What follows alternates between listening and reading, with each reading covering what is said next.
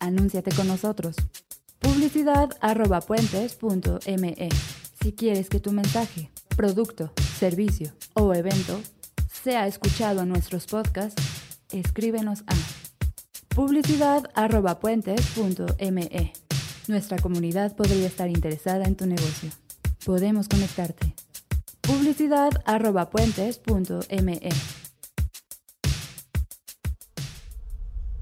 Mandarax. Explicaciones científicas para tu vida diaria.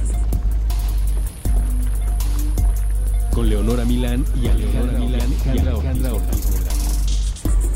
Puentes. Hola, Hola, ¿cómo estás? yo estoy bien, muy acalorada como todo el mundo.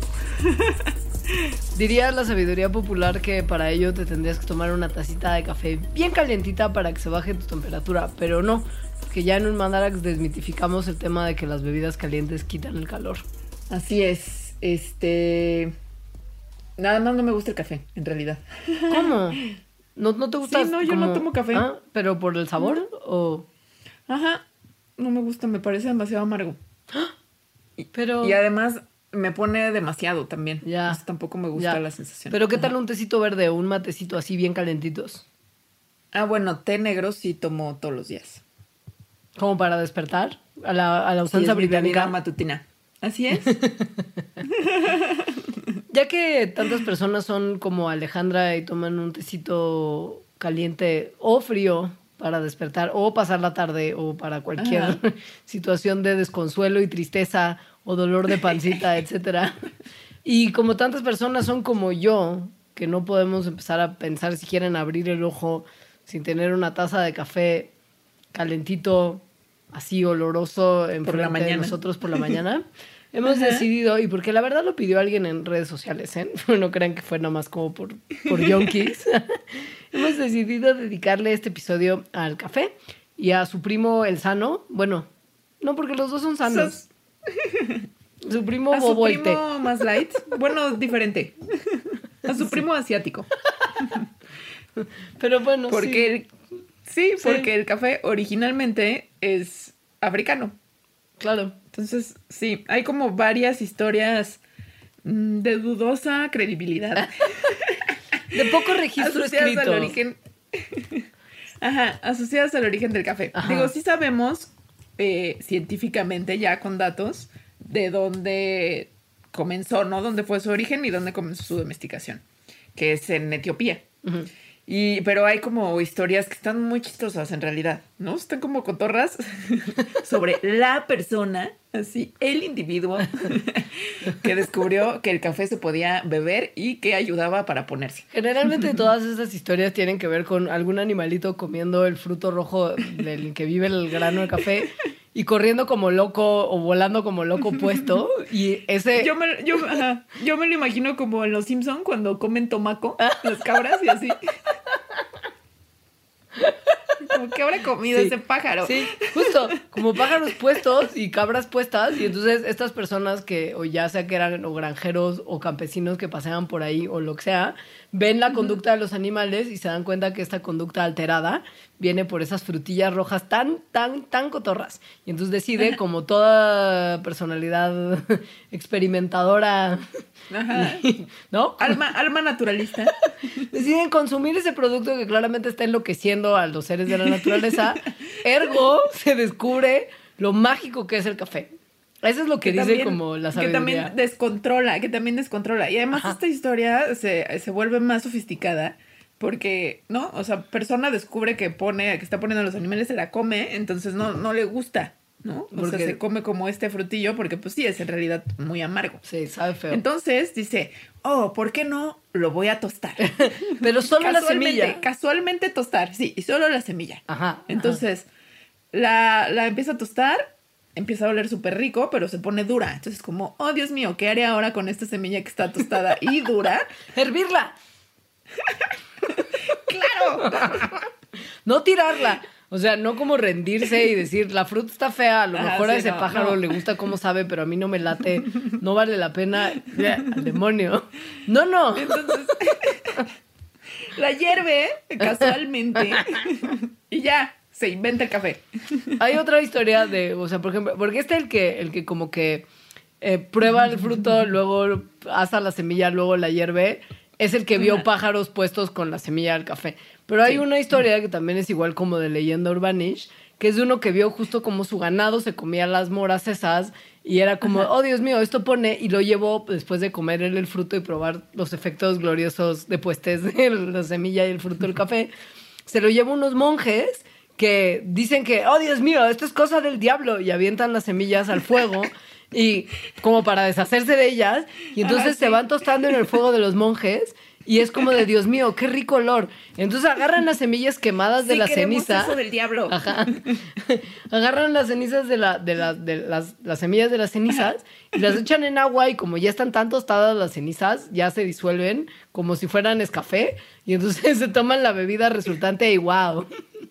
Es la primera taza de café. Entonces, bueno, ambas historias fueron escritas cientos de años después de que se supone que, que pasaron, pero de verdad, tipo 800 años después. Entonces, es muy probable que no sean verdaderas, Exacto. que haya mucho ahí de, de mito urbano, de urbano del pasado, ¿no? De ciudad feudal. Mito, mito agrícola del pasado. Ajá, de mito agrícola. Entonces, bueno, pero lo que sí sabemos es que eh, los ancestros de un grupo étnico de Etiopía que se llaman Oromo fueron los primeros que reconocieron estos efectos ponedores de la planta del café.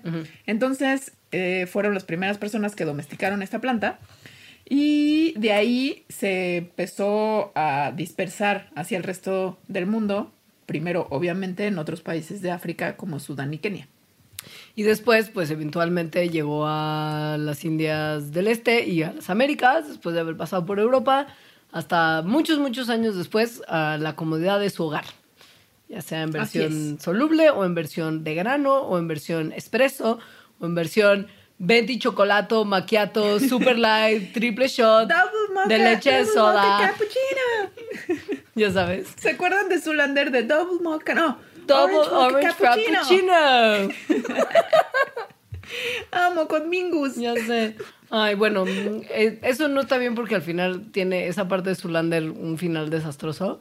Pero sí, Mueren. hubo un largo camino histórico y, de, y geográfico para que usted pudiera gastar 400 pesos por taza en Starbucks. Y la pregunta es, ¿por qué demonios gasta usted 400 pesos por una taza de café en Starbucks? No, no criticando su gusto personal de Ajá. café, sino por qué es que nos gusta tanto el café y por qué fue una cosa que se expandió en su uso y consumo como en todo el pólvora. O sea, sí es, sí es muy globalizado. Y pues básicamente es porque el café pone, o sea, no es su imaginación. Si usted Sí. se despierta y está medio jetón y se toma una taza de café, esta sí produce efectos en su cuerpo que le van a permitir despertar un poquito y rendir más en su día godines. Y esto es gracias a un compuesto que tiene que es la cafeína. Es un químico que es un nombre científico, su nombre oficial es 137 trimetilxantina. Entonces, la cafeína lo que hace es un estimulante que ayuda a despertar, a mantenernos alerta y pues en realidad a que las mañanas sean más llevaderas. Además se ha visto que puede también mejorar su memoria y si usted lo consume antes de hacer ejercicio como fuerte puede tener una mejor rutina de ejercicio y además mejorar su concentración. Entonces básicamente es como si usted tomara estas pastillas que están tan de moda en Estados Unidos para combatir el TDA y estudiar más hasta altas horas de la noche. Es básicamente lo que hace el café pero tres rayitas menos como intensamente. Y bueno, hay algunas personas, como es mi caso, eh, que la cafeína no nos va muy bien y entonces a mí lo que hace es que me da como ansiedad. Pero bueno, sí puede causar que insomnio, que haya palpitaciones en, en el pecho, que duela la panza. Mm, Pero bueno, en general a muchísima gente le hace pues despertar y eso les gusta y entonces se consume muchísimo alrededor del mundo. Pero la cafeína, su razón de existir, pues sí, el, el- sí, la razón de que exista no es que a nosotros nos ponga, sino que a las plantas del café, bueno, y no solo a las del café, porque hay otras plantas que también tienen cafeína, como la planta del té, el cacao, el guaraná, el mate, em, actúa como un pesticida y un herbicida natural. Ujú, ujú, ujú. Puede en altas dosis, do- dosis, en altas dosis, ser tóxica para insectos y además no solamente para insectos, sino también para como hierbas malas que pueden estar en los campos donde se cultiva el café. Digamos que mm, hace que, que, que no crezca nada alrededor de las plantas de café porque compiten estas plantas por los nutrientes y la cafeína también en altas dosis hace que, que, pues como que se libera en la tierra y no crezcan otras plantitas que no sean plantas de café. Lo cual está muy loco, ¿no? Que algo que, que evolucionó para competir, ¿no? Para, bueno, para impedir la competencia con otras plantas y para matar o alejar animales, sea lo que nos atraiga. Porque humanos locos, locos. Y la razón es, es más o menos sencilla. O sea, lo que hace la cafeína es meterse en donde no se le llama, básicamente. Tal cual, molecularmente hablando. Pasa que nosotros tenemos una molécula que además es súper común en nuestro cuerpo y súper importante para nuestras funciones, que se llama la adenosina. Si usted recuerda sus clases Sí. de ADN cuando estudiaba biología en la secundaria, le dijeron que había cuatro bases nitrogenadas que eran adenina, timina, citosina y guanina. Pues cuando la adenina se une con, con el, como con el azúcar para crear como esa, esa base, ese como nucleótido que, que ayuda a formar el ácido desi- des- desoxirribonucleico y el ácido ribonucleico, se forma una molécula que se llama adenosina, es como adenina más azúcar. Y eso no solamente, esa molécula no solamente sirve para construir el ADN y el ARN, sino que también sirve para un montón de otras cosas en nuestro cuerpo, sobre todo como con funciones energéticas. La manera en la que la energía se aprovecha en nuestro cuerpo es a través de la conversión de la glucosa, que es un azúcar a la que eventualmente se convierte todo lo que nos tragamos, a una fuente de energía que pueden usar nuestras células que se llama ATP, adenosin trifosfato. Y también hay adenosin difosfato y adenosin monofosfato y todas estas cumplen una función distinta pero más o menos similar en nuestras células. Pero bueno, básicamente, o sea, la adenosina es lo que permite que nuestra energía se utilice en nuestro cuerpo, que los ácidos nucleicos se construyan. Es turbo importante y se ha visto además que se puede usar como medicamentos para cosas como taquicardias. Porque cuando entra en nuestro cerebro en unos receptores que se llaman receptores de adenosina, bajan la actividad de las neuronas y nos hacen estar un poquito más somnolientos. O sea, no solamente son como bases de construcción de un montón de las cosas que hay en nuestro cuerpo, sino que también nos ayudan a bajarle tres rayitas a nuestra histeria del día y empezar a estar como modorritos. Esto en el cerebro además viene acompañado de una dilatación de los vasos sanguíneos que permite que entre más oxígeno al cerebro mientras dormimos. Está bien padre, es una molécula que sirve para un montón de cosas y sin la cual nuestra vida literal no podría existir. O sea, no seríamos nada sin la adenosina. Ahora, la cafeína se parece mucho a la adenosina. Entonces, tanto que cuando llega la cafeína a las células nerviosas, se une a los receptores de adenosina. Entonces, literal, se mete en donde no debe. Pero lo que hace la cafeína es que no trabaja de la misma forma, no causa las mismas cosas que la adenosina. Entonces, no hace que, las acti- que la actividad de las células disminuya. Como resultado, las células, como sus receptores están llenos de cafeína, ya no agarran más adenosina, porque están todas las cafeínas ahí pegadas, y la consecuencia es que en vez de darnos como sueñito y desacelerarnos, entonces las células nerviosas comienzan a acelerarse cada vez más. Si le sumas además que como no está la adenosina para abrir los vasos sanguíneos, hay vasoconstricción, es decir, que los vasos sanguíneos se cierran, pues esto no es un efecto de que te ponga la cafeína, pero ha permitido que la cafeína también se utilice como un medicamento para ciertas cosas como los dolores de cabeza que tienen que ver con, con las venas de nuestro cerebro, los dolores de cabeza vasculares. Porque a veces cuando los vasitos sanguíneos se constriñen, los dolores de cabeza que tienen que ver con que está como muy inflamado el cerebro y sus vasos sanguíneos, pues se baja tres rayitas. Por eso la cafeaspirina, amigos, tiene cafeína. Bueno, entonces la cafeína está en las, ¿no? Ocupando el lugar de la adenosina, las neuronas comienzan a trabajar un montón y esto lo siente la glándula pituitaria, este sobretrabajo de las neuronas, y lo que piensa es que tiene que estar ocurriendo alguna emergencia, o sea, hay algo que, que no está bien. Así que empieza a mandar hormonas que le dan, que le dicen a la glándula adrenal que produzca adrenalina. Es decir, la hormona de huye o pelea, la hormona de estrés.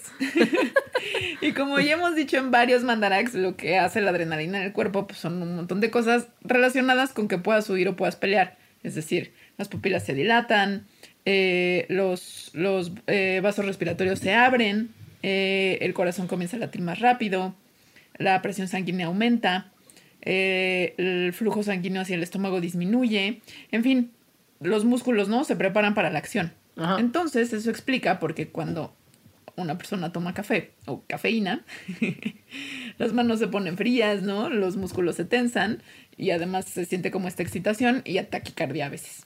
No conformes con todas estas cosas locas que hace la cafeína en nuestro cuerpecillo, también hace que no se pueda absorber tan rápido como se absorbería normalmente otro neurotransmisor que es bien importante y bien padrísimo para nuestras vidas, que se llama dopamina. Y que como usted ya lo sabe porque es un ávido escucha de Mandarax, la dopamina es el neurotransmisor que activa los centros de placer en algunas partes de nuestro cerebro. Entonces, si la dopamina se reabsorbe menos rápido, está más tiempo en nuestra cabeza y nos hace sentir mejor. Esto es básicamente lo mismo que hacen drogas duras como la heroína y la cocaína, pero la cafeína lo hace como así 400 rayitas más para abajo.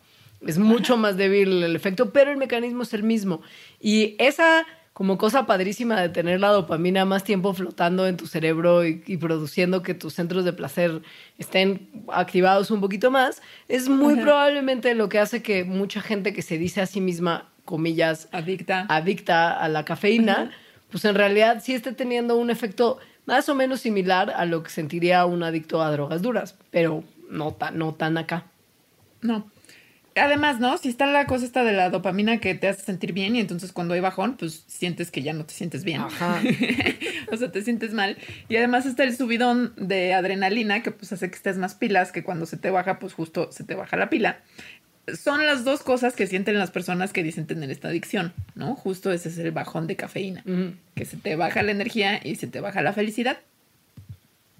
Y pues lo que está mal de esto es que como se nos hace fácil porque el café o el té o su Está manera de consumir cafeína es socialmente aceptable, pues uno se toma otra tacita para como volver a despertar y volver a tener un poco de rush. Y la verdad es que como que al final del día traer a tu cuerpo como la canción de todos para abajo, todos para arriba en una boda, no es necesariamente lo mejor.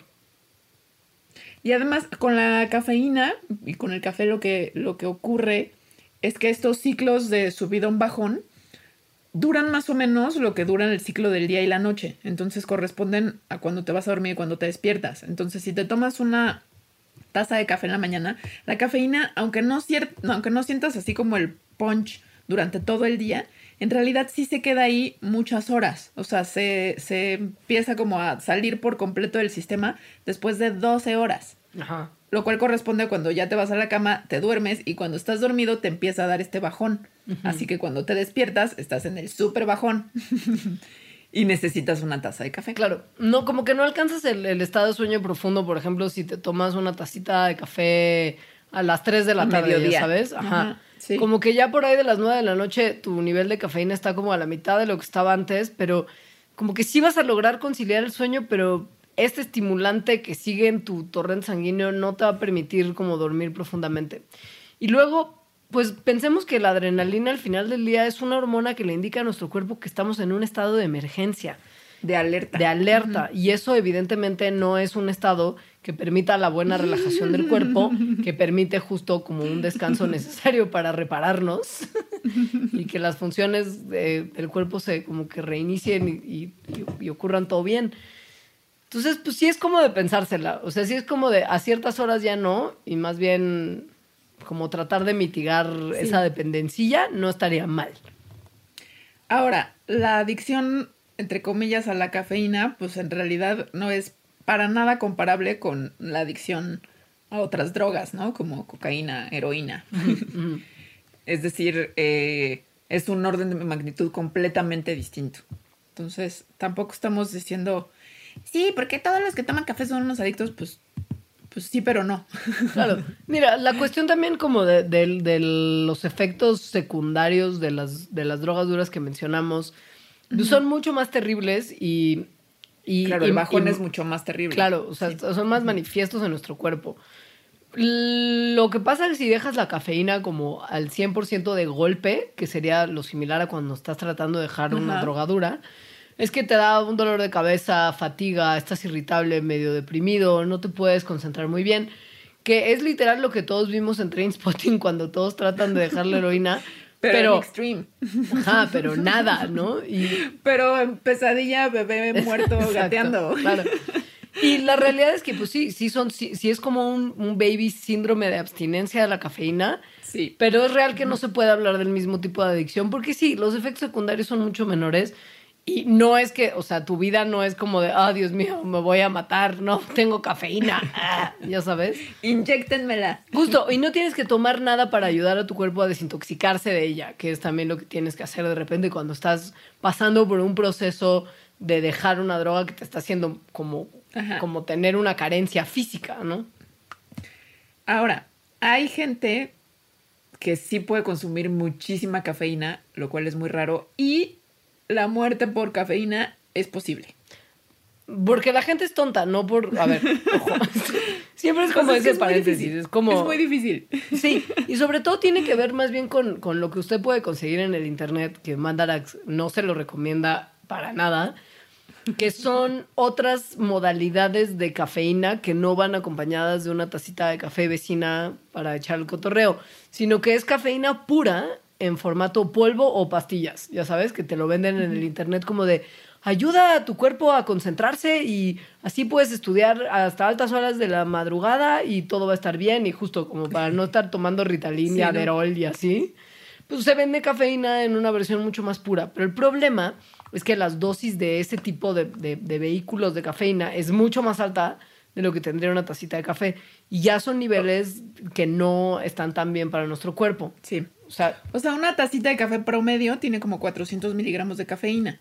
Una dosis ah, muy alta de cafeína, algo que ya no sería seguro, o sea, bueno, nada seguro, ¿no? No. Que ya se aproximaría a la muerte. Son como 5 gramos en una persona adulta. Esos son como entre 30 y 50 tazas de café. así. Entonces está claro que una persona, yo creo que hasta sería como físicamente imposible tomarse 50 tazas de café, ¿no? No te caben en la panza. No.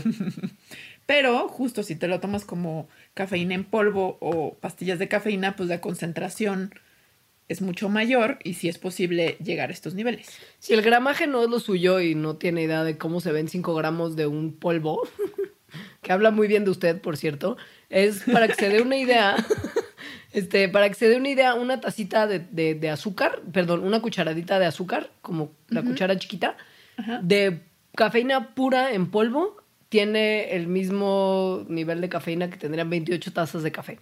Entonces una O sea, dosis con dos letal. ya te moriste. Exacto, son dos Sí. cucharaditas. Pero cucharaditas chiquitas, no cuchara supera. Cucharita de azúcar, así de las chiquitas. Entonces, sí, sí está súper peligroso porque pues dos cucharaditas es Nada. como lo que le echarías a algo, ajá, o sea, porque incluso aunque le eches media, pues sigue siendo un montón. Entonces es difícil como evaluar para la gente que compra estos productos, realmente medir cuánto es la dosis, pues no peligrosa. La dosis perfecta, como la canción de Panteón Rococó. Ajá. La dosis perfecta es una taza de café. Si, usted, si usted está en duda de si tiene una intoxicación por cafeína, lo que le va a pasar a su cuerpito es que su corazón se va a empezar a volver loco y va así a palpitar enloquecidamente, va a empezar a sudar, le pueden dar convulsiones, vomitar, obvio, porque su cuerpo va a querer sacarlo de ahí, temblores musculares y eventualmente te La da... temblorina como tal. Exacto. Y eventualmente te da un fallo respiratorio. O sea, tu sistema O sea, respiratorio es- colapsa. Sí, es como una sobredosis típica. Sí, porque Básicamente. eso es lo que es. Claro. Si usted es una persona responsable y no va a comprar productos de dudosa procedencia y dudosas dosis en el internet y solamente quiere una tacita de café, deja tú porque pone, sino porque le gusta el sabor, que eso también pasa.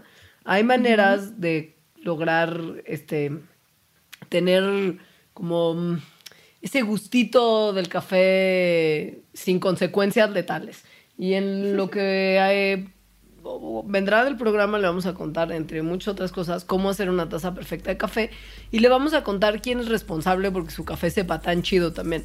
Entonces, si nos permite, podríamos ir un corte y les platicamos todo acerca Se de... pueden hacer un café no letal. Exacto. y así, entonces ahora volvemos.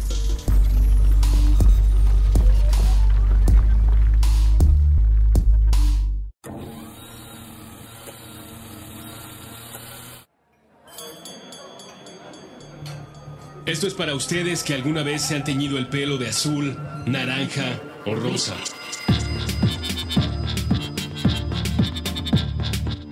Ustedes que coleccionan. Para ustedes que leen. Para ustedes que se atrevieron a utilizar un tipo de prenda que nunca antes se habían puesto y así descubrieron que les iba bien. Para ustedes que visitaron la nevería y pidieron, aunque fuera una sola vez, sabores distintos a chocolate y vainilla. Para ustedes que cada noche de brujas se atreven a ser otros mediante el ilusionismo de la tela y la máscara. Se atreven. Bronies, para los cosplayers, para todo tipo de laboratoristas de la realidad capaces de inventar esas nuevas formas del punk que escandalizan a los viejos dogmáticos punks. Para ustedes que se conectan y se emocionan con una idea. Tanto como para organizar más tarde una convención, un concierto, una feria. Para ustedes que están dispuestos a darle una oportunidad a lo nuevo. Para ustedes que cambian. Para ustedes que si es necesario se ponen a leer de derecha a izquierda. Para los que buscan un cuerpo más allá de su cuerpo. Para los que están finalmente y después de tantas dudas aprendiendo a cocinar, a cantar, a hablar otro idioma. Para ustedes que están dispuestos a apretar más de un botón en busca de un programa. Para ustedes que se aventuran. Por ustedes, para ustedes, este brindis de sonido llamado Puentes.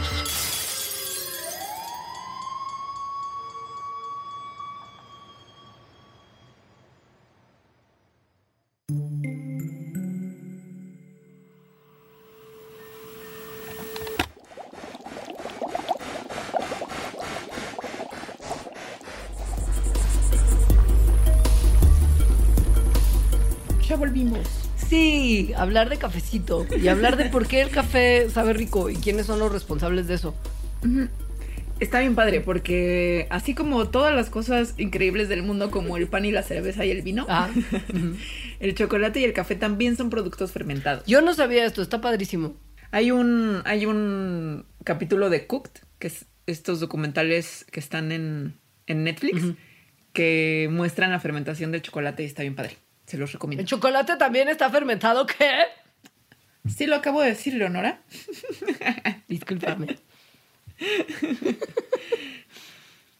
Pues, Entonces, bueno, la, la fermentación lo que hace es que disminuye el sabor amargo y empieza a potenciar los compuestos aromáticos que están tanto en el chocolate como en el café.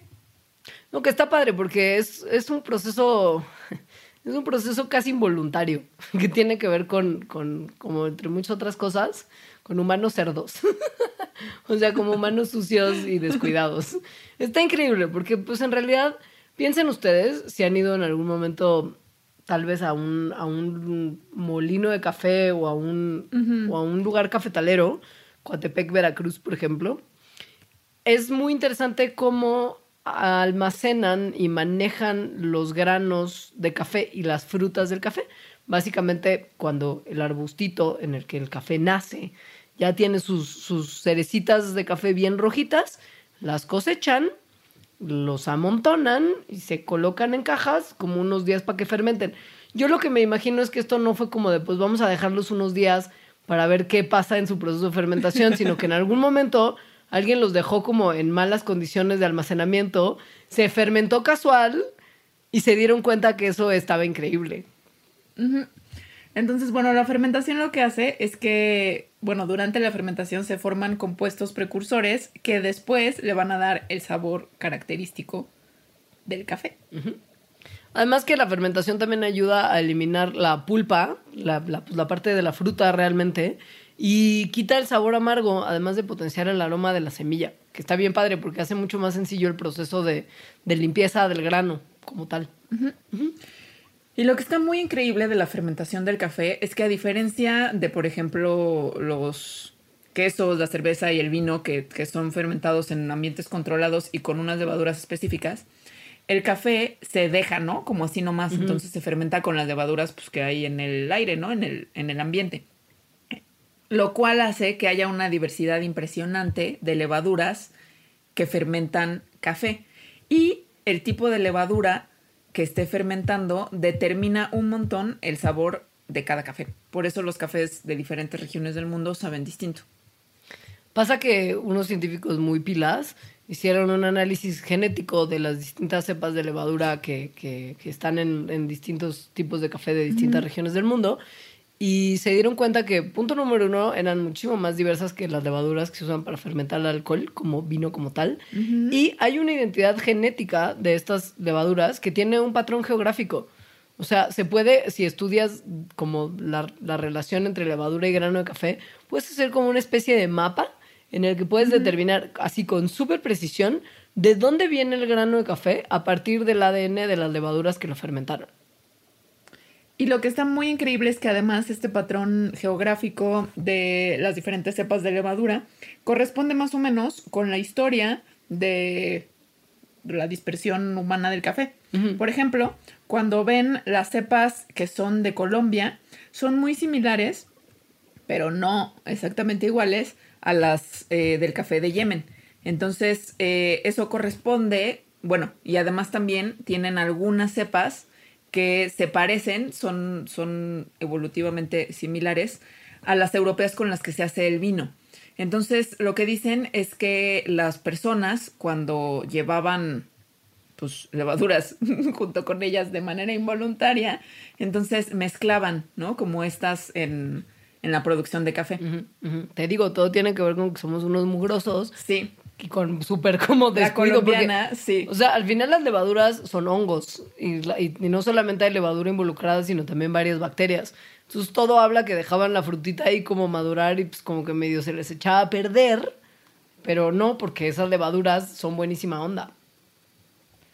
Está muy padre. Ajá. Sí. O sea, yo, yo en realidad sí creo que sí tiene que ver con, con pues sí, que no todo está en un ambiente súper controlado y limpio. Sí. Pero. mm, Pero no, no despreciaría el conocimiento de la fermentación. Sí es un, sí es un proceso súper poderoso que se descubrió hace muchísimo. Está muy padre. Me Sí, encanta, sí, es muy padre. me encanta, me encanta este tema. Yo te juro que esto sí no lo sabía y me pareció tan de volverte a enamorar de las levaduras. Sí, y el chocolate, que sigue un proceso más o menos igual, o sea, que dejan también los granos, que además son como muy pegajosos, como muy Sí. babosos, entonces se les quita como esa parte. Y no son color chocolate antes de ser fermentados. O sea, son de otro color. Como Son, de hecho, la pulpa es como blanquecina. Ajá, la- y la pulpa es como blanquecina. Gracias a la fermentación se vuelven color chocolate. Y además está bien padre que las- los compuestos aromáticos que se producen durante la fermentación son los que reaccionan entre sí cuando tuestas los granos, tanto del café como del chocolate, y le dan el sabor característico como a ambos productos. Y estas reacciones con las que se, con las que genera este sabor son las mismas reacciones que le dan, por ejemplo, el colorcito café a la costrita de su carne a la parrilla o, o al pan que cocinas en el horno y medio se te quema un poquitito, que son unas reacciones químicas muy buenas para la cocina llamadas reacciones de Maillard. y que eventualmente, si las dejas que se te pasen, pueden ser cancerígenas. Gracias. Porque no Pero podemos bueno, tener gracias, nada sí. bonito. Gracias a las reacciones de Maillard es que, es que la tapita del muffin sabe más rica, ¿no? Sí. Que lo demás. Por ejemplo, es esa Sí. cosa que en realidad no está quemado, es diferente. Es, el color se obtiene por una reacción distinta que no es quemar. Es como un, tosta- como un tostado, pero no. O sea, lo Pues no, asociamos. no viene de eso. Ajá, sí. Claro. Exacto. Sí, lo asociamos con cosas tostadas porque ocurren por el calor, pero no tienen que ver con, con color a quemado, es solamente cómo reaccionan los azúcares, básicamente de, de- de la parte expuesta al calor, con un grupo que viene de un aminoácido o de una proteína. Es química súper básica, amigos. Y bueno, hablando de química súper básica, hay gente, no sé si tú seas una de esas personas, pero como súper picky, eh, por decir una palabra bonita, Sí. en su café. No, cero, O yo soy, yo soy súper corriente. O sea, no me gusta el soluble porque sí es como, como muy ácido. Pero, o sea, el café de calcetín tomo, café de Sanborns puedo una taza porque más de una ya me da taquicardia. Y de hecho, el café que está como mamonamente producido, porque creo que esa es la palabra que te dio pena decir, Ajá, y que yo sí, no sí. tuve empacho porque las cosas como son. Eh, los cafés así como de cafetería de, "Eh, esto es una filtración en frío Ajá, que se sí. hizo durante como ocho horas gota a gota. Es como ni me gusta Sí, cómo sabe, ya sabes.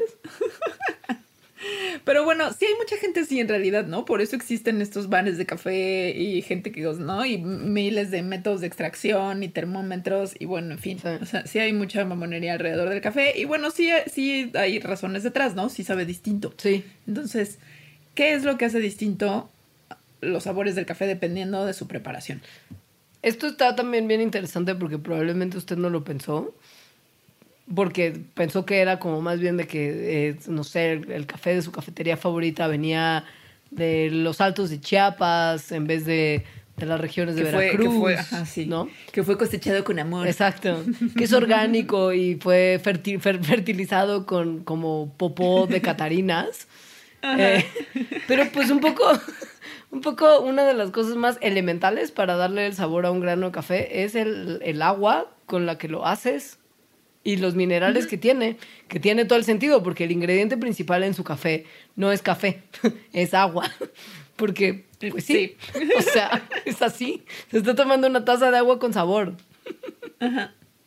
Y en realidad en, en todas las, las cuestiones que tienen que ver con el sabor del café y que vamos a ir hablando una por una, lo que es importante es cómo se está extrayendo el café, ¿no? Y, y eso también es importante en el agua. El agua no nada más es agua, tiene un montón de minerales. y el agua de diferentes aguas, ¿no? De diferentes lados, tienen diferentes minerales y diferente composición de estos. Entonces, se ha visto que el agua que es rica en magnesio da mayor, bueno, como que aumenta la extracción de los sabores que están en los granos de café. Y la, el sodio y el bicarbonato, que es generalmente el agua que se encuentra en las aguas embotelladas, arruinan esto. Toma eso. Eso- Empresa que vende agua embotellada. Entonces, para asegurar así como una taza de café súper buena, lo primero que se tiene que asegurar es que la calidad del agua sea la adecuada para eso. Claro. Eh, estoy, obviamente no es fácil de identificarlo en su cafetería pretenciosa de confianza, pero que si No. ven que es agua embotellada, sepan que por más pretenciosa que sea esa cafetería, tal vez no están obteniendo lo mejor. Y la realidad es que tampoco es como que hubiera un tipo de agua que asegure que el sabor del café es el óptimo y que se extrajeron todos los sabores posibles del, del, del frijolito, pues, de la semilla. Y esto es lo que explica al final del día, porque aun cuando, si a usted le gusta la prensa francesa y compra siempre la misma marca de café, no vas a ver la taza de café que se prepara en las mañanas de la misma forma todo el tiempo. Depende de qué tiene el agua en ese momento. Aunque las condiciones sean casi idénticas, no hay manera de asegurarlo. Y tampoco hay como una receta de agua y como el balance perfecto de los minerales que sea como, ah, wow, esta es el agua perfecta para el café. Cuando las saquen, la compañía de agua embotellada que la venda se va a hacer muy rica. Y bueno, en esto de qué tan rico sabe el café, en realidad hay poco de... Hay menos de sabor de lo que se imaginan. Un montón es el olor. Sí, sí. Que en realidad, sí, a mí el olor del café sí me gusta mucho. O sea, lo que ya no me gusta es cuando, cuando me lo tomo. Mucho de- del sabor, o sea, de lo que la gente menciona que les gusta cuando toman un café, en realidad es lo que se está metiendo por la nariz. Y una forma de comprobarlo es que se tapen la nariz cuando dan una, un trago a una taza de café. Y lo que más va a captar la lengua es el sabor amargo, ¿no? No todas las demás como cosas ricas, que son los compuestos aromáticos. Esto probablemente tenga que ver con lo que ya le platicamos a usted, que es que el sabor amargo, como nuestro cuerpo lo tiene asociado con cosas que tal vez nos, nos resultan peligrosas, es muy probable que lo detectemos primero y más preponderantemente por eso. O simplemente porque pues también es bien amargo el café. Y para como esto es nuestra lengüita y nuestras papilas gustativas y la como poquísima variedad de sabores que podemos percibir con nuestra lengua, pues igual y si no tuviéramos olfato solamente nos sabría como ácido o amargo, así como lo que a Alejandra no le gusta. Si quieren experimentar, es tan fácil como taparse la nariz mientras están tomando café para quitarle toda la onda a su tacita matutina. Y toda la onda sí es en realidad un montón de onda. Sí. O sea, al parecer eh, el café puede tener hasta 800 diferentes compuestos volátiles que tienen el truco de que se producen durante el tostado. Ajá. Entonces, si ustedes hicieran un café con los granos no tostados, que son de color verde, no sabría rico en realidad, ¿no? Estos compuestos se producen durante la degradación térmica que ocurre durante el tostado. Sí. Esto es culpa de las famosas reacciones de Maillard, de esas que les dijimos. O sea, por ejemplo, es, es, es, es tan, es tan loco esto de estas reacciones y los compuestos aromáticos que producen y cómo reaccionan, que el olor que usted identifica como el pan no es el pan per se, son los compuestos que se producen de esas reacciones. Entonces, obviamente, el, el- el aroma del café tiene todo que ver con, con estos procesos. Y pues pruébenlo cuando le, Wow. cuando le- ya en su cafetería más pretenciosos del mundo les trate de vender la versión más pura del café, que es como de frijolito no rostizado, así verde, como el café verde. Su café en realidad le vas a ver como medio a pasto, porque no, no, no está como pasando, o sea, no pasó por el proceso que le da el sabor a café como tal. O sea, la conclusión hasta ahora es que la fermentación más las reacciones de Maillard son lo más delicioso que nos ha dado la naturaleza. Sí, básicamente, pero con moderación, porque te digo, si se te pasa y calientas de más, ¡pum! Claro. cáncer.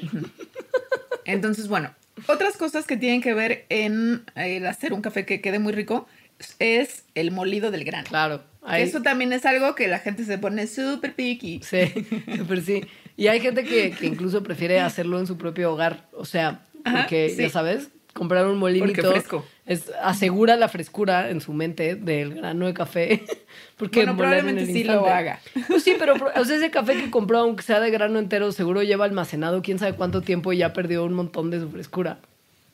Sí, también. ¿Sabes? O sea, no salió bueno. como de, de- del rancho de Coatepec recién tostado 10 minutos antes. Sí, sí, perdón, me retracto. Pero si no, Entonces, bueno, el molido del café tiene que ver, como todas las cosas que tienen que ver con el sabor del café, con la extracción Sí. de estos compuestos que hacen que huela y que sepa rico. Entonces, entre más molido está el café, tiene más superficie de contacto con el agua y por lo tanto va a extraer más de estos compuestos. Pero, eh, esto no, o sea, entre más, entre menos molido esté, entonces hay menos área, ¿no? Porque pues tienes menos granitos. Pero eso no quiere decir que entre más molido vaya a saber más rico, es decir, hay como un balance, hay como un punto medio. Sí, digamos que, miren, si tienen como menos área de superficie porque más grande el, el- el molido, El granito, ajá. lo que va a ocurrir es que va a tardar más tiempo en que se extraigan los compuestos que estamos buscando que se extraigan. Es decir, como que para obtener el mismo efecto tendrías que dejarlo un poquito más de tiempo. Por eso, por ejemplo, el café express, que es un molido muy delgado, con que le pase Pero tantito el agua, en corto ya tienes una taza súper concentrada. Porque la cafeína, por lo pronto, es lo primero que sale en la extracción, o sea, es como la primera extracción, sale como súper rápido y después también como los aceites que le dan otro tipo de aromas. Mientras eh, más finito esto, pues está más rápido su café. Y evidentemente, que esto es hasta tonto mencionarlo, pero qué tan fino muela usted su grano también va a hacer que el fondo de su café sea más lodosito o menos lodosito. Por razones obvias. Como que. Y la cosa de, y la cosa de molerlo muy fino, o sea, de que no, de que no es verdad que entre más fino lo muelas vas a ver mejor, o sea que hay como un límite. Sí. Es que el café pues tiene como estos compuestos que huelen rico y que saben rico, pero también tiene otros que saben muy amargo. Sí. Entonces, si está súper, súper, súper molido, se van a extraer también mucho más esos amargos y el café muy molido y dejado mucho tiempo en el que se está extrayendo un montón de esto, pues va a ser un café amargo. La cosa que si usted muele su café muy poquito y deja pedazos muy gruesos, mm, eh, o, trata de hacerla lo que era de, de- porque justo mucha pretensión hacer café de frijoles no molidos, o sea, bueno, de, de- granos de café no molidos, lo que va a ocurrir molidos, es que el agua no va a llegar a la parte interior del, del- del frijolito y para cuando lo tires, desesperado porque tu café no se hizo bien, muchos de los compuestos que valía la pena extraer van a seguir encerrados en el interior de ese frijolito y usted lo que está haciendo es desperdiciar buen café. Ahora, otra cosa que interviene es la temperatura. Están estos cold brew que dejan incluso días que el agua fría extraiga las moléculas aromáticas y demás del café. Y bueno, sí funciona, pero justo la tasa de extracción es súper lenta. ¿Por qué? Porque la temperatura del agua afecta la, solubilidad de la cafeína y de los otros compuestos en el café. Entonces, si quieres un café que pues, sepa a algo Ajá. y que no se tarde días en hacerse, Y la temperatura, ajá, la temperatura tiene que ser alta. Lo que es bien importante es que si se le pasa para el otro lado y se le, se le hierve el café, muchos de los compuestos que le dan sabor y aroma al café se evaporan en el vapor y lo que usted obtiene entonces es café de calcetín. Por eso las personas que son más payasas de su café dicen que nunca tienes que dejar que hierva el café Exacto. y nunca lo tienes que Ya se te recalentar. perder, te dicen. Como, Sí. ajá, porque qué oso. Y por eso muchas veces también los cepelines esos de café, como han estado expuestos a altas temperaturas tanto tiempo, Ah, también sí. se le evapora mucho de los compuestos que le dan un aroma rico. Por eso todo el café hecho así industrial sabe medio pinche. O sea, el famoso café quemado. ¿Eso es a lo que le llaman el café quemado? Pues sí, sí, básicamente. Sí, que ya no sabe a nada más que a extra tostado, ¿no? Sí. Y bueno, relacionado con esto, obviamente está cuánto tiempo lo dejas hacerse. Claro. Pues entre más tiempo lo dejes, pues extraen más eh, compuestos, tanto de los que saben rico como los que no saben. Si extraes Entonces, poquito, pues, sí. tienes un café que es muy rico en cafeína, si tu intención es usarlo medicinalmente, pero un sabor súper débil y, y- y no usa nada. Pero si lo extraes demasiado tiempo, salen mucho más los compuestos amargos, entonces vas a tener una taza con harto amargor. No hay un tiempo determinado, ¿eh? es como prueba y error dependiendo del agua, del molido, del origen del café, etcétera. Pero pues básicamente si usted es alguien que tiene un espíritu científico y quiere mantener las temperaturas y las condiciones de su cocina súper controladas, eventualmente va a detectar qué molido, qué cantidad, cuánto tiempo, etc., cuál temperatura para hacer su taza perfecta de café. Yo sí conozco gente así. ¿eh? Seguro yo también, pero no hola, te lo Córdoba. dicen. Hola, hola, amigo Córdoba. Bueno, él viene de Córdoba, Veracruz. O sea, Sí. lo tiene en la sangre. Saludos. Sí, saludos. Y nada, el, el- el- el rango de café y agua, ¿no? O sea, ¿qué tanto café necesitas para hacer una taza de...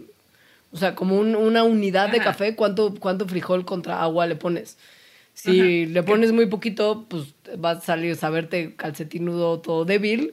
Y si le pones demasiado café y poca agua, va a ser demasiado fuerte tu taza. Esto es tan evidente. Pero y aquí ya entran cálculos como el del meme de la mujer esta que está haciendo cálculos en, su mente, así que ve acá. Me representa tantas veces. Porque, o sea, depende de estas cosas, pero hay que tomar en cuenta variables, por ejemplo, como qué tanto se está enfriando el agua que le estás echando. Exacto. En una, en una máquina de espresso, pues el agua en realidad no se enfría nada, ¿no? O sea, pasa por el café y se hace, ¿no? Así rapidísimo porque entra súper caliente y el café está súper molido. Pero en una prensa francesa lo tienes que dejar más tiempo y le tienes que poner más agua porque el agua se va enfriando. Entonces, como se va enfriando, va perdiendo la capacidad de extraer estos compuestos. En fin, cálculos complejos. muy complejos y que dependen justo también de su preferencia particular. Tal vez a usted le gusta hacer Ajá. café en cafetera automática porque le gusta cómo le queda y la prensa francesa le da flojera lavarla después y además no sabe tan chido. Entonces, ahí sí como que no hay una, una especie de, de menú que diga tal temperatura, tal agua, tal método, que diga este es el café bueno. Porque un poco todo depende del gusto personal. Aunque a los puristas sí dirían, no, sí hay un método, ¿no? Claro, pero es como decir cuál es el verdadero sabor del café más chido y quién lo Sí, decidió, no. ya sabes. Sí. O sea, el señor etíope que lo descubrió aventando los granos con los monjes al fuego, él fue el que decidió, o quién, o sea, o sea, bajo qué criterio. Pues sí, al final es el gusto, Exacto. ¿no? Que en- ajá. Ahora, cuando volvamos de- del siguiente corte, vamos a hablar de una bebida mucho más noble y mucho menos pretenciosa en, en sus tratos. No lo sé, ¿eh? Bueno, no lo sé. Yo real. que, yo que soy tomadora de té, puedo decir que, que no, también existe mucho de eso. Hay- ha agarrado más pretensión en, en años recientes. Antes, Bueno, aquí, porque en Asia y en Inglaterra. Ah, sí, sí, sí, sí. ah, sí. Sí, no. No, yo me refiero como a nuestro, a nuestro pequeño rancho Ah, donde sí. justo las cosas se empiezan a poner de moda siglos más Sí. tarde. Bueno, ahorita volvemos.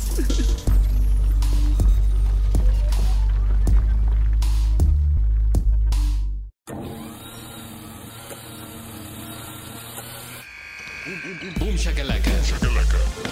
Faul y cuenta. Con Evaristo Corona y Wookie Williams. Puentes.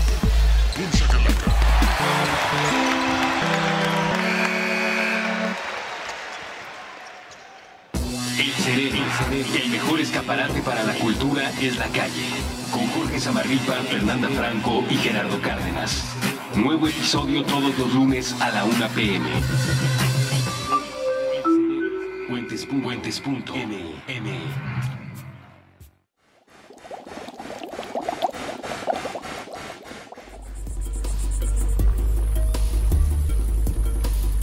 Ya volvimos. Ya volvimos. Y debo confesar, a mí sí me súper encanta el té. Es bien. El té, que además, en esto de la mamonería asociada al té, en México le llamamos té a cualquier em, Infusión. Ajá. Y no, esas son infusiones.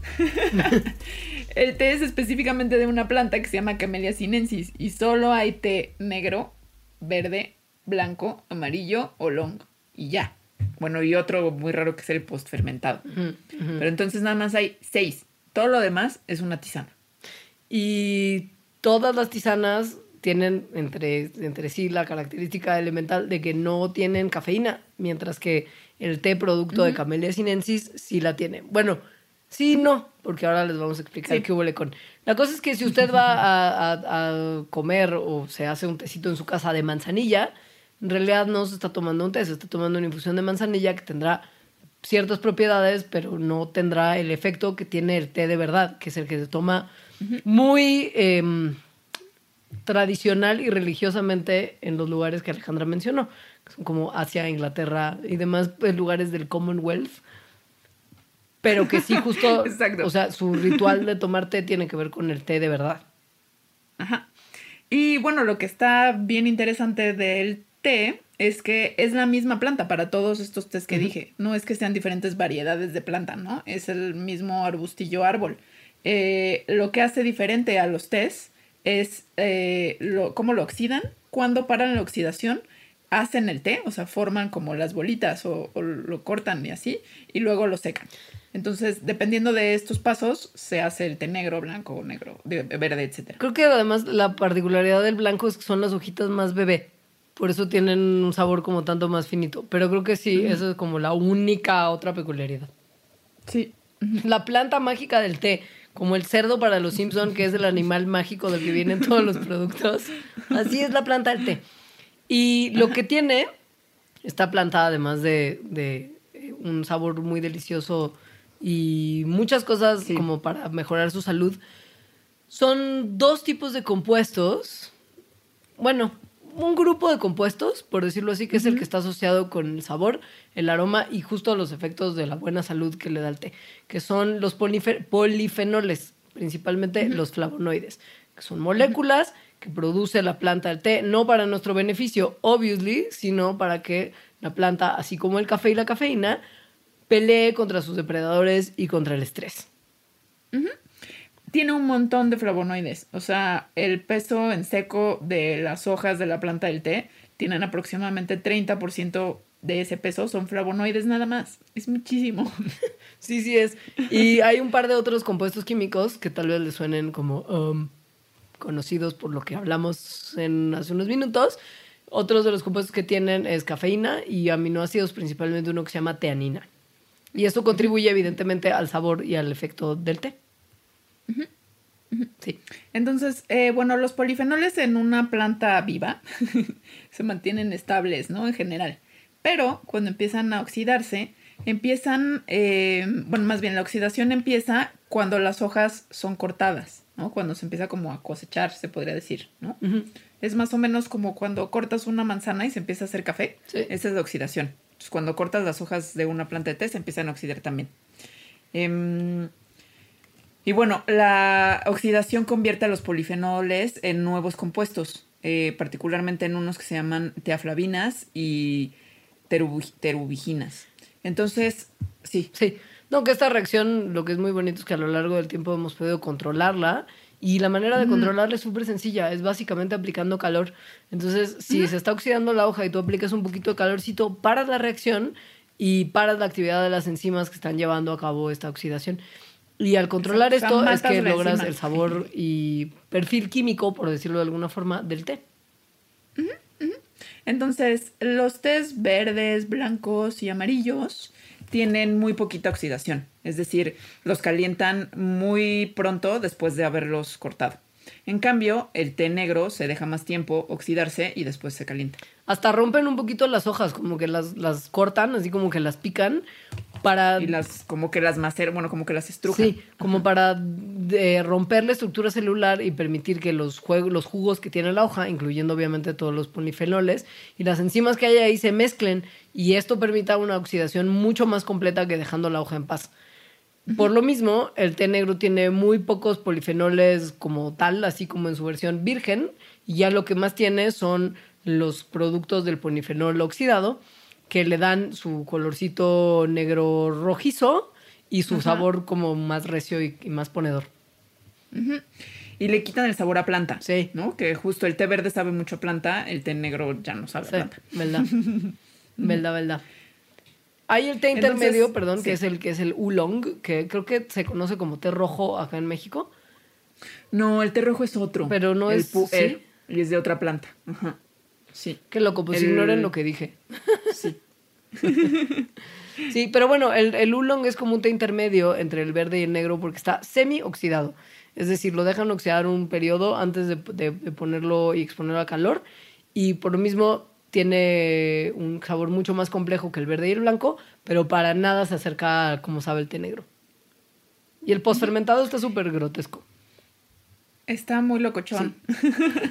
Entonces el postfermentado, después de hacerle de cortarlo, ta, ta, ta, esto, lo dejan de meses a años como a em, pues sí, como hacerse viejo ahí. Sí, fermentar, o sea, echarse Entonces, a perder de alguna Sí, manera. ajá, sí. Entonces, eh, sí, se Sí. empieza a fermentar en un ambiente controlado, ¿no? Entonces se oxida muy lentamente y eso obviamente altera el sabor y hace que eh, sea como mucho más suave que el té negro. Entonces, yo sí lo he probado y sí es muy delicioso en realidad. ¿eh? Yo nunca he probado, pero ahora que sé qué es, tal vez no correría como Sí. rápidamente a tomarme una tacita. o sí, quién sabe. No, sí, es muy rico. Ahora, mm, probablemente usted haya escuchado en algún lugar o no. Yo lo había escuchado, pero no entendía muy bien qué hubo con. Que el té en realidad no tiene cafeína, tiene una cosa que se llama teína. Y pues básicamente sí, porque teína y cafeína son la misma molécula. Lo que no es lo mismo es teína y teanina. Son dos moléculas totalmente distintas. La teanina es un aminoácido que tiene como el té que reduce el estrés y relaja el cuerpo. Y la teína es un estimulante. Entonces, cero que ver, ahí es donde está la diferencia en realidad. O sea, para que quede claro, teína y cafeína son lo mismo. Sí, básicamente. Solo, solo que sí, o sea, bueno, el té y el café, es decir, estas y las moléculas que tienen, sí afectan el cuerpo de formas distintas. Y eso tiene que ver con la cantidad de estas moléculas que tengan, que el café tiene mucho más, eh, la tasa de absorción, que en el café también es mucho mayor, y pues ya factores personales, ¿no? Como la tolerancia que tengas. Y el hecho de que el té tenga también la teanina, sí. Que tiene pues, como el efecto más o menos contrario. Claro. Exacto. Y en el café, en los granitos de café, básicamente la cafeína está como más libre, ¿no? Como que las moléculas están más eh, holgadas. No están agarradas a otras. Sí, no Ajá. están, no están pegosteadas con otras moléculas en los granos de café, no están unidas a otras sustancias. Entonces, cuando las absorbe el cuerpo, se liberan mucho más rápido a nuestro sistema y nos duran más. O sea, por eso nos sentimos como estimulados varias horas después de haber tomado una tacita. Mientras que la teína muy comúnmente está unida a otras sustancias que se encuentran solamente en el té. Y el cuerpo tiene que romper todos estos enlaces antes de poder absorber la teína. Por eso el té se tarda más en poner y es menos estimulante que el café, además del factor teanina. Ahora, todos los tipos de café, o sea, el blanco, el verde, el negro, digo, de, De té, tienen, ajá, tienen teína, ¿no? Entonces, en teoría, tendrían como la misma cantidad, lo cual es cierto. Sin embargo, el proceso por el que pasan, eh, del que ya hablamos, afecta en qué tanta van a sacar cuando se esté justo haciendo el té, ¿no? Cuando está la bolsita o las hojitas adentro. Entonces, el té negro eh, libera mucho más teína que, o bueno, más bien mucho más rápido en comparación con los demás. Entonces es por eso que pues también pone más. Lo bueno de estas sustancias es que tanto el café como el té, si usted es más team Alita o más team Leos, su consumo es, al parecer, muy bueno para la salud. Del té, los beneficios cada vez se, se vuelven más manifiestos y cada vez hay más estudios que detectan que algunas de las cosas que tiene el té son muy buenas para la salud. Por ejemplo, recién acabo de leer un estudio en el que encontraron que los flavonoides del té verde tienen un efecto súper increíble de deshacer ciertas proteínas en nuestra sangre que eventualmente pueden conducir a procesos de demencia senil y de Alzheimer. Evidentemente, Oh ajá, en concentraciones mucho más altas de lo que tú tendrías en una copita de té, como el fenómeno resveratrol bueno para todo, pero no trates de consumirlo en vino porque vas a acabar con cirrosis. Lo mismo en el té, o sea, la concentración que tiene una tacita de té no es suficiente para que se rompan estas moléculas de proteína malévola, pero haber encontrado eso nos va a permitir probablemente extraerlo y purificarlo y etcétera y usarlo como medicamentos como posteriormente. Son antioxidantes, bla, bla, bla, tienen un montón de cosas buenas para la salud. No hay como mucha discusión al respecto, como que la discusión de si es bueno para ti siempre ha girado alrededor del café. Sí. Sí. Y nada más aquí pues, del té, em, como los beneficios del té vienen de los flavonoides Sí. y como los flavonoides empiezan a oxidarse mientras como que más negro o, dark se esté poniendo el, el té, entonces obviamente los beneficios van a ser mayores en los tés que no están tan oxidados como el té verde, Claro. ¿no? Por eso casi siempre que se hablan de los beneficios del té es como toma un montón de té verde. Sí. Entonces yo que no me gusta el verde y que nada más tomo negro, pues no estoy obteniendo todos esos beneficios. ¿Cómo estás fallando hasta en tu consumo de té? Pues ya sé. No, pero sí te hace bien. O sea, y además, vaya, eres una persona muy sana, Alejandra. No necesitas. Ya sé. Yo, en cambio, este, que tengo algunos hábitos más nocivos que tú y mi bebida de preferencia es el café, pues mira, se ha habido, se han hecho estudios que dicen que, que puede haber beneficios del café que también tienen que ver con reducir la incidencia de demencia, de Alzheimer e incluso de diabetes tipo 2, pero no se ha comprobado que haya una relación directa entre una cosa y la otra. Entonces, veremos. Se sabe que la cafeína puede ayudar a gente que tiene asma porque relaja las vías de entrada del aire, ayuda para reducir las migrañas porque dolor de cabeza vascular, como ya lo habíamos mencionado, y a veces también te puede ayudar a que si lo que te pasó fue que te tomaste un par de cervecitas de más, igual la cafeína te puede ayudar a reducir tu cruda por el efecto como vasoconstrictor que tiene. Entonces, Pero bueno, en los estudios que se han hecho analizando como los efectos totales que se conocen y qué tan mm, qué tan reales son, o bueno, qué tan probables son de que sí tengan como un efecto conclusivo en la salud, Ajá. pues se dan cuenta que el café es una bebida bastante neutral, Sí. es decir, no causa ni problemas muy serios, pero tampoco tiene muchos beneficios comprobados. Sí, no. Es como mientras usted no le pida como justo orange mocha frappuccino como en su lander y su café no tenga ocho cucharadas de azúcar y quién sabe qué saborizantes y leches y millones de porquerías que se le pone al café moderno, está muy bien. O sea, si a usted le gusta el café negro, chido. Puede tomar hasta seis tazas al día sin tener efectos nocivos para la salud. Si ya le mete un montón de fruta a la piñata, por decirlo de alguna manera, pues lo que va a hacer es que cada tacita de café sea una bomba de calorías y de azúcar, que es lo que sí hace mal para el cuerpecillo de usted. Y del té, em, de hecho el té se ha usado, bueno, o sea, sí, para hacer bioremediación de suelos que están contaminados por metales pesados, porque tiene una capacidad pues, muy extraordinaria de justo absorber esto. Entonces, si usted está tomando mucho té negro, o bueno, verde o de lo que sea, y no es orgánico, o no sabe exactamente de dónde viene, pues sí hay algún riesgo de que tenga cantidades de plomo o de aluminio que pueden ser a la larga y bueno, si es un consumo bastante sostenido, pues sí malos para la salud. La verdad es que yo sí, por eso solo compro orgánico. Sí, sí, pues sí. Ajá, sí. Un pro extra más es que el té tiene flúor y como usted lo sabe si ha ido al dentista alguna vez, esto es bueno para sus dientes, pero si tomas de más puede el flúor ser contraproducente y te dé una cosa fea que se llama osteofluorosis, que hace que tus huesos se vuelvan más frágiles. Entonces ahí sí es como tranquilo Sí. muchacho, poco a poco y, y no tome de más. No tome de más de nada. Y como en el café también, si usted opta por tomar té verde o negro, pero lo toma embotellado, frío y azucarado, tampoco le va a hacer muy bien a la salud, porque lo malo No. va a opacar lo bueno que le podría dar una rica tacita de té que haga usted en su casa o en su casa del té favorita. Muy bien, Sí. pues eso es todo. Es todo. Este, mándenos sugerencias de programas porque ya vieron que sí hacemos caso. Mucho. El, sí, Sí. el Twitter de Mandarax es arroba mandarax. El Facebook de Mandarax es Mandarax lo explica todo. Ambas redes sociales tienen eh, un, como jet lag. Este, y a veces tardamos más en, en postear no- nuestros programas ahí. Sí. Entonces, si usted quiere estar pendiente del mundo Mandarax como un poquito más rápido, la verdad le sugeriría que nos escribiera a nuestras cuentas personales. No se pierde de nada la arroba Mandarax, porque también a la cuenta de Mandarax le gusta recibir sus mensajes. Pero si tiene algo como súper urgente, igual mejor directo. ¿Cuál es tu Twitter? El mío es arroba alita-emo. Yo soy arroba leos. Queremos una vez más hacer un- una mención de agradecimiento a nuestra querida Sofía, que es fundamental en la producción de este programa. Y por supuesto a usted, el que lo escucha. Porque sin ustedes, nosotras que somos solo También unas bebedoras compulsivas de té y café. Y ni de los buenos. Ya. bueno, pues que tengan... Muchas gracias. Sí, bonita semana. Explicaciones científicas para tu vida diaria. Con Leonora Milán y Alejandra Milán y Alejandra Ortiz. Puentes.